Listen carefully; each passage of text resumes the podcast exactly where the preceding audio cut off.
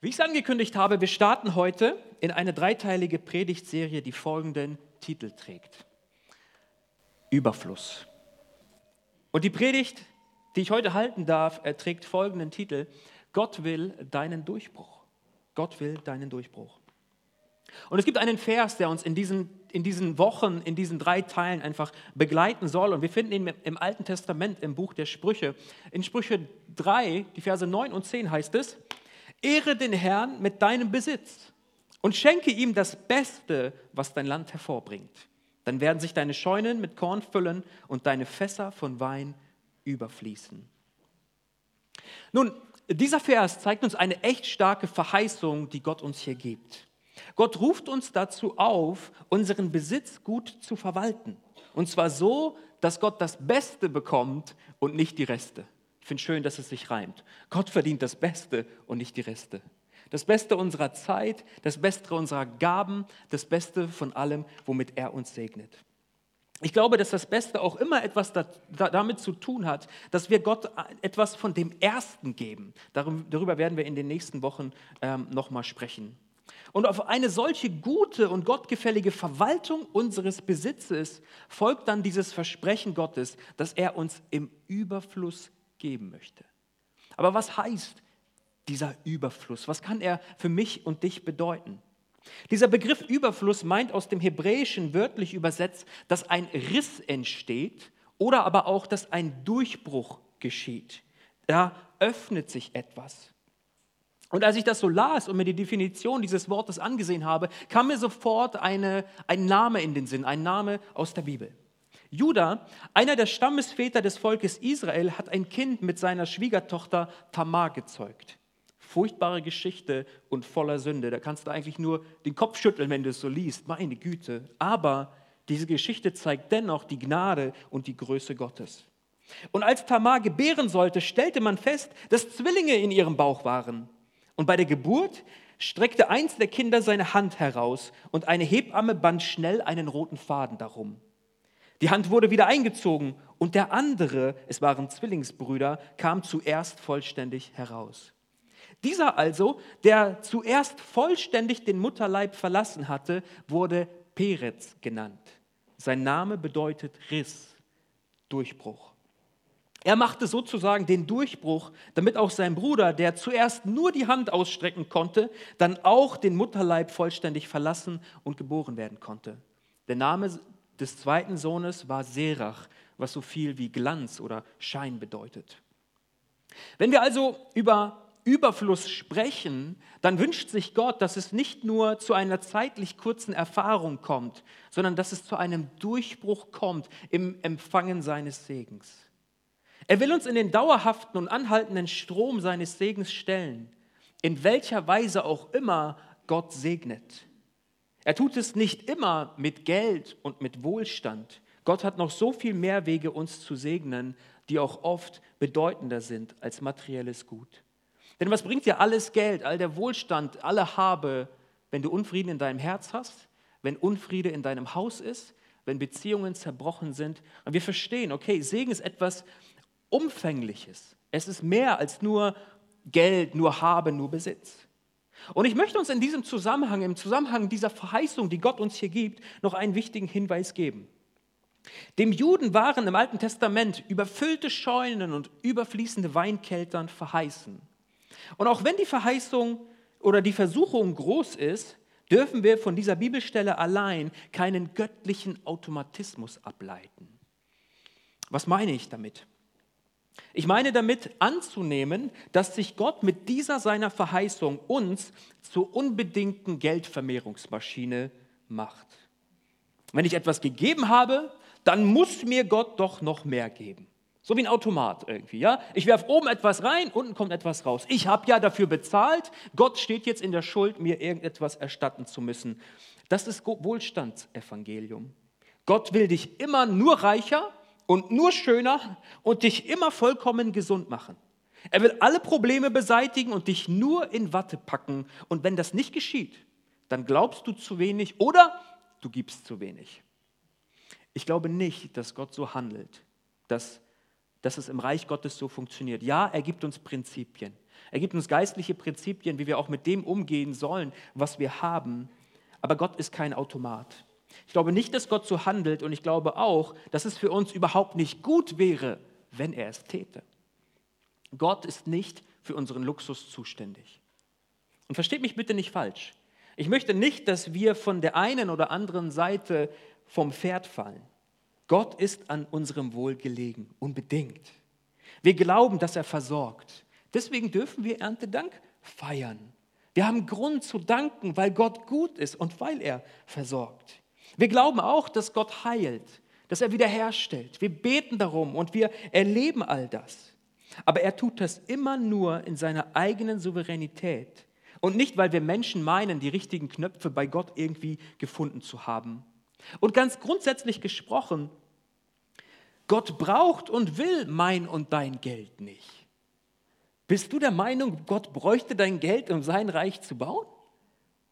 Er braucht mein und dein Geld nicht. Aber was Gott möchte, ist unseren Gehorsam. Den braucht er, den wünscht er sich von uns. Und weil Geld natürlich, da würde jeder sagen, das stimmt, ja, Geld durchaus etwas Wichtiges ist, zu unserem Leben gehört und gewissen Einfluss auch hat, zeigt sich der Gehorsam oder Ungehorsam insbesondere im Umgang damit. Dort zeigt es sich besonders gut. So. Nach dieser längeren Einleitung gibt es zwei Punkte, die ich heute, heute Morgen einfach mal in unserer Mitte platzieren möchte. Und der erste Punkt ist ganz simpel, er heißt einfach nicht genug. Nicht genug. Wir wollen eine Bibelstelle lesen im zweiten Korintherbrief. Da heißt es, und nun, liebe Freunde, möchte ich euch berichten, was Gottes Gnade in den Gemeinden Mazedoniens bewirkt hat. Obwohl sie schwere Zeiten durchgemacht haben, sind sie voll Freude und haben trotz ihrer Armut viel gegeben. Denn ich kann bezeugen, dass sie nicht nur gegeben haben, was sie ohne Not entbehren konnten, sondern weit darüber hinaus und dies aus freien Stücken. Immer wieder baten sie inständig um das große Vorrecht, sich an der Sammlung für die Gemeinde in Jerusalem beteiligen zu dürfen. Der nördliche Teil Griechenlands wurde Mazedonien genannt, der südliche Teil hieß Achaia. Und die Stadt Korinth, an die ja dieser Brief verfasst ist, an die Gemeinde dort, lag in dieser südlichen Region. An diese Gemeinde ist der Brief adressiert. Paulus schreibt ihnen von dem vorbildlichen und beispielhaften Verhalten, welches er in den Gemeinden Mazedoniens sieht. Die Gemeinden Mazedoniens befanden sich so in den Städten Philippi, Thessaloniki und Beröa. Nun, was ist denn so vorbildlich gelaufen dort in Mazedonien, in den Gemeinden dort? Die Mazedonier, obwohl sie sich in einer großen Prüfung der Bedrängnis und in tiefer Armut befanden, gaben immer noch sehr großzügig. Eine andere Übersetzung schreibt es so, und das fand ich so schön, so ein schönes Bild dafür. Die Übersetzung schreibt, die Schätze ihrer Freigebigkeit wurden zutage gefördert. Die Schätze, die in ihnen waren, wurden zutage gefördert. Sie wurden offensichtlich, sie wurden an ihrem Handeln erkennbar. Die Gemeinden in Mazedonien waren bitterarm. Das wird auch von säkularer Forschung bestätigt. Denn wir wissen, dass die Römer den größten Teil ihres, ihres Reichtums beschlagnahmten, als sie das ehemalige Heimatland von Alexander dem Großen eroberten. Sie waren sehr arm und gaben dennoch verhältnismäßig viel an die Gemeinde in Jerusalem. Paulus sammelte dann dieses Geld ein, um den Christen in Jerusalem zu helfen, die ebenfalls sehr arm waren. Und er hatte dieses Unterfangen äh, bereits in 1. Korinther 16, so im ersten Schreiben, im ersten Brief an sie ähm, erwähnt. Wie kommt es also, dass diese Christen, die doch so wenig hatten, dennoch so viel geben konnten oder gegeben haben? Denn eigentlich ticken wir da ein bisschen anders, oder? Und ich ja auch. Wenn ich nichts oder wenig habe, dann fallen mir hunderte von Gründen ein, warum ich nichts davon abgeben kann. Das ist doch das Normale und wie sich eigentlich jeder verhält, oder? Ich kann nur geben, äh, wenn ich viel habe. Das ist so unser Denken. Und ich finde es so spannend, in diesem Text zu lesen, der ist so, der ist so, so, so erstaunlich gegen, gegen unsere natürliche Verhaltensweise, spricht er. Ja? Nicht nur das, die Christen in Mazedonien, sie baten Paulus inständig und empfanden es als großes Privileg, dass sie mit dem wenigen, was sie hatten, anderen zum Segen werden konnten. Denn wir haben gelesen, immer wieder baten sie inständig um das große Vorrecht, sich an der Sammlung für die Gemeinde in Jerusalem beteiligen zu dürfen. Und dazu kommt noch, das ist irgendwie so das i-Tüpfelchen auf dem, auf dem Ganzen, sie taten das alles nicht zähneknirschend. Oh, es noch was geben. Und nicht mit geballter Faust äh, äh, in der Hosentasche, so, oh, ist es Paulus da und wenn wir nichts geben, wie sehen wir denn aus? Jetzt müssen wir irgendwie. Nein, es geschah nicht widerwillig, sondern pass auf, das steht ja da, sie taten es voller Freude. Mit einem Lächeln im Gesicht. Obwohl sie wenig hatten. Ich finde das erstaunlich. Und wenn wir das so lesen, stellt sich doch für uns heute die Frage, was lernen wir also aus diesem Bericht an die Gemeinde in Korinth? Mit welcher Zielsetzung schreibt Paulus eigentlich den Korinthern, hey, schaut mal nach Norden, okay? Schaut mal zu den Gemeinden in Mazedonien, die waren so bereit, großzügig zu sein und zu geben. Ist die Lehre vielleicht diese? Du musst geben, egal ob du reich oder arm bist. Es geht um unbedingten Gehorsam, friss oder stirb. Ist das die Lehre? Ein paar schütteln schon den Kopf. Ich glaube auch nicht, dass das die Lehre ist. Ich glaube, dass die Lehre und auch die Intention des Paulus, warum er von den Gemeinden in Mazedonien berichtet, eher in diese Richtung geht. Und diesen Satz bitte ich uns, dass wir uns den merken. Nicht genug ist kein Betrag, es ist eine Denkweise, es ist eine Einstellung des Herzens.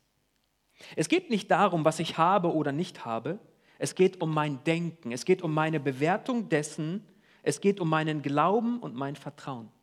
Jemand kann 100 Euro haben und sich denken, ich habe nicht genug. Jemand kann 1000 Euro haben und sich dasselbe denken, ich habe nicht genug. Und das Erstaunliche oder das Abgefahrene ist, es kann ein anderer 10 Millionen haben und er denkt sich dasselbe. Ich habe nicht genug. Wie kann das sein? Nicht genug ist kein Betrag, es ist eine Denkweise. Nicht genug ist eine Denkweise, die viele Menschen haben. Und in Bezug aufs Geben, aufs Spenden, aufs Großzügigsein springen bei uns oft in den Köpfen so Wenn-Funktionen an. Ja? Kennst du das vielleicht von Excel so? Du kannst das so eingeben, ja? wenn du hier was eingibst, dann soll eine Formel geschehen und dann kommt da was raus. Okay? Die Grenzen setzen wir alle unterschiedlich, aber die Funktion ist immer dieselbe. Okay, sie lautet, wenn ich x Betrag hätte, dann erst könnte ich etwas davon abgeben. Wenn ich 1000 Euro hätte, wenn ich 2000 Euro hätte, wenn ich 5, wenn ich, wenn ich 100.000, wenn ich 10 Millionen hätte, dann könnte ich etwas geben. Vorher, ah, schwierig. Warum ploppt ganz automatisch diese Funktion in unserem Hirn auf? Bei mir ja auch, ich kenne das, ja. Mensch, da überlegt man. Und zwei Gründe könnte, konnte ich identifizieren oder will ich uns einfach mal nennen. Und der erste Grund lautet, ich brauche Überfluss, um geben zu können. Denn wenn ich etwas abgebe, dann darf es mich nichts kosten. Ich darf keine Nachteile davon haben und will mich auch in keiner Weise einschränken müssen. Das wäre doch unsinnig. Warum soll ich denn von dem weggeben und irgendwie selber kürzer, kürzer treten müssen? Und das Zweite ist, und das ist mir noch wichtiger, wir meinen, dass unser Besitz unser Versorger ist und nicht Gott.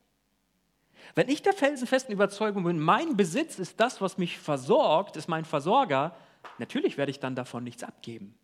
Aber liebe Freunde, ich darf dich, ich darf uns heute Morgen an eine wichtige Wahrheit erinnern. Nur für den Fall, dass du es vergessen hast, okay? Geld ist nicht dein Versorger.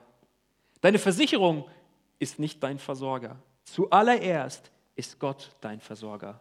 Sag mal Amen, wenn du das glaubst, okay? Okay, ein paar, ein paar glauben hier. Halleluja. Ich glaube, der Gott, der Menschen von ihrer Schuld erlöst, erlöst sie auch von ungesundem Materialismus und Habgier. Und auch in diesem ganzen Thema will ich mich richtig verstanden wissen, okay? Ich sage jetzt nicht, kündige alle Versicherungen und gib dein ganzes Geld weg. Darum geht es nicht. Aber es geht um einen, einen gesunden Umgang mit dem, womit Gott uns segnet. Und tendenziell ticken wir alle ja so, wir würden lieber behalten, als zu geben. Ich glaube, wir wurden egoistisch geboren, aber großzügig wiedergeboren. Sag mal Amen, wenn du das glaubst, ja? Das ist wichtig. Gott führt uns in die Freiheit geben zu können, auch wenn es menschlich gesehen manchmal keinen Sinn gibt. Und wir kennen viele, viele Geschichten und Zeugnisse, wo Gott zu Menschen gesprochen hat und gesagt hat, gib. Und die Menschen hatten Argument, Argument, Argument, nein, nein, nein, und das macht doch keinen Sinn. Aber sie waren gehorsam und haben erlebt, wie Gott seinen Segen gegeben hat. Du kannst mit viel und mit wenig Geld dennoch Großzügigkeit üben und ein Überflussdenken haben, statt ein Ich habe nicht genug Denken. Vielleicht erlebst du das bei dir ja so. Wenn du es mal reflektierst, vielleicht auch heute Morgen im Gottesdienst oder der Geist Gottes zeigt dir die Punkte. Wo stecken wir vielleicht fest in so einem Mangeldenken? Ich habe nicht genug. Ich habe nicht genug. Und vielleicht hast du wirklich nicht viel, aber es beginnt damit, dass Gott unser Denken verändert, dass, sein, dass er den Himmel öffnet und Überfluss dann gibt. Nicht genug ist kein Betrag, ist eine Denkweise. Und der zweite Punkt heute Morgen lautet, es gehört nicht mir. Es ist doch so, dass, jedem, dass es jedem von uns einfacher fallen würde, etwas abzugeben von etwas, das mir und dir gar nicht gehört.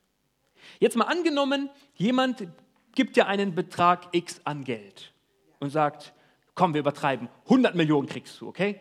Du kriegst 100 Millionen und die Person sagt, hey, du darfst dieses Geld verwalten. Es ist deins. Ja, so, ähm, ähm, du darfst damit tun und lassen, was du willst. Also ganz ehrlich, mir würde es sehr, sehr einfach fallen zu sagen, hey, check, ein Millionchen hier, ein Millionchen da. Komm, ich habe heute die Spendierhosen an. Warum denn nicht? Ist ja nicht meins. Ich darf es für mich nicht verwenden, aber ich darf es verteilen. Herrlich, oder?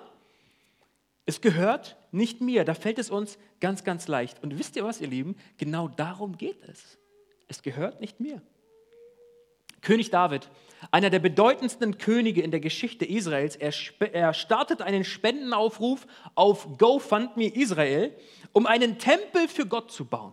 Er hatte diesen Wunsch, diese Sehnsucht, Gott, das kann doch nicht sein, dass ich in so einem Palast, in so einem, in so einem Riesenhaus wohne, was so wunderschön ist. Und du, Gott, du, dein Ort ist irgendwie so ein Zelt. Gott, bitte lass mir dir einen Tempel bauen. Und Gott sagt, okay, Gott sagt letztendlich, okay, du darfst mir einen Tempel bauen, aber nicht du, David, sondern dein Sohn wird es, wird es zu Ende bringen und wird es bauen. Und David sagt, okay, alles klar, ich will mich gut vorbereiten. Ich will schon mal äh, Ressourcen, Materialien sammeln und so weiter. Und er sagt, liebes Volk Israel, wie wäre es, wenn wir zusammenlegen? Mein Herz für Gottes Tempel. Ja? Äh, ein paar hundert Jahre vor Christus. Ja, setzt die Zahl ein, ich weiß nicht wann genau. Und er sagt, wie wäre es, wenn wir zusammenlegen? Und er gibt etwas von dem, was er hat. Und die Fürsten bekommen es mit. Ah, der König hat etwas gegeben für den Tempel Gottes. Sie geben auch. Das Volk kriegt es mit. Und sie geben auch. Und es kommt Geld und Material und, und, und wertvolle Gegenstände und all das ähm, zusammen. Und es kam unglaublich viel zusammen, dass König David unter anderem das hier betete. Er sagt, denn wer bin ich? König David, ein Mann nach dem Herzen Gottes, unglaublich viel mit Gott erlebt. Denn wer bin ich? Und was ist mein Volk, dass wir dir etwas geben könnten? Alles, was wir haben, stammt von dir. Wir geben dir nur, was du zuvor uns geschenkt hast. Ein Weg, auf dem wir die Herrschaft Christi in unserem Leben aktivieren und ehren können, ist die Verwaltung unseres materiellen Besitzes. Und es beginnt damit, dass wir verstehen, alles, was wir haben, gehört ihm. Wir sind Verwalter und, Haushalter und dafür verantwortlich, dass dieser Besitz richtig eingesetzt wird. Doch es gehört gar nicht uns. Es ist alles seins. Wenn wir das verstehen, dann fällt das Geben deutlich leichter. Und wenn wir geben, setzen wir himmlischen Segen frei. In dem Moment, wo wir zu Jesus kommen und sagen, Jesus werde der Herr und der Retter meines Lebens, ich mit allem, was ich bin, mit allem, was ich habe, mit meiner Vergangenheit, mit meiner Schuld und mit meinen Fehlern und mein, mein Gestern, mein Heute und mein Morgen, ich gebe es dir. In dem Moment gehört ihm alles, was wir haben und sind. Wir dürfen Verwalter des Ganzen sein. Du darfst entscheiden, wie du es machst. Du darfst es im Gespräch, im Gebet mit Gott immer wieder abklopfen und prüfen, Herr, bin ich in diesem Bereich noch treu? Verwalte ich es so, wie du es möchtest? Geschieht es in deinem Sinne? Erkenne ich in deinem Wort Prinzipien, wo du mir etwas an die Hand gibst und sagst, hey, Marc, hier gebe ich dir ein paar Ratschläge, wie du gut mit dem Ganzen umgehen kannst, was ich dir gebe. Das ist so, so wichtig. Der Weg zum Durchbruch, wenn wir über Überfluss sprechen, braucht eine Befreiung von der nicht genug Denkweise und ein Verständnis dafür, dass unserem Gott, dem unser ganzes Leben gehört, auch gleichzeitig alles gehört, was wir sind und besitzen. Ich glaube, dass Gott das tun möchte. Es beginnt bei ihm. Dass da, wo wir immer vom Mangel herkommen, immer vom Defizit, immer von dem, was gerade nicht läuft, hey, und wir sind ja so programmiert. Allein wenn wir die Nachrichten einschalten, es ist ja immer nur das Schlechte wird gesagt, oder? Warum wird nicht das Leben gefeiert und Dinge, die gut funktionieren? Alles, was uns umgibt, kommt oft vom Defizit her. Und ich glaube, dass Gott da etwas tun möchte in unseren Herzen und unseren Blick lenken möchte auf das, was gut ist. Auf das, das zu sehen, wo Überfluss ist. Und für mich ist Erntedankfest ebenso ein Punkt, wo wir sagen, ich will nicht auf das schauen, was ich brauche, wo ich nicht genug habe, wo ich Defizit habe und so weiter, sondern Herr, ich will meinen Blick mal davon abwenden und ich will schauen aufs Kreuz und ich will schauen auf das, was du mir gibst und was ich bereits empfangen habe. Und ich sprach davon am Anfang und das ist der Moment, wo wir das gemeinsam tun wollen. Woher, wo wir sagen, Herr, befreie uns von dem nicht genug denken. Ich glaube, Dankbarkeit ist ein Schlüssel, der uns da hilft. Bei allem Nachdenken über Gottes Wunsch, Überfluss zu schenken, dürfen wir seine heutigen Segnungen niemals vergessen. Und wir wollen jetzt eine gemeinsame Zeit des Gebets haben, in der wir Gott gemeinsam danken. Die wenigsten von uns sind Bauern und haben tatsächlich eine Ernte eingefahren. Doch haben wir alle Gottes Großzügigkeit, seine wunderbare Versorgung und Gnade auch in diesem Jahr erlebt. Und dafür wollen wir Danke sagen. Ich möchte den Raum öffnen und jeder, der ein lautes und nicht zu langes Gebet, ja, Dankesgebet sprechen möchte, der darf das gerne tun. Liebe Ekklesia, komm, wir stehen gemeinsam mal auf.